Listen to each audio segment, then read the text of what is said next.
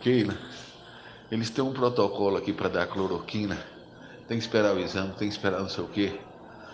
Se eu ficar esperando esses exames, essas coisas que eles querem, eu vou morrer, Keila. Conversa com a diretora do hospital aqui, pede para me dar cloroquina, pelo amor de Deus. Eu já estou com tantos dias tomando antibiótico e não baixa, e não baixa, e não baixa. Se for esperar aí no resultado, sexta-feira, para poder me dar cloroquina, eu vou morrer, minha amiga.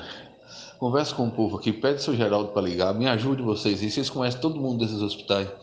Me ajude, pelo amor de Deus. Eu preciso que vocês façam uma ligação e me, e me ajude a resolver isso aqui.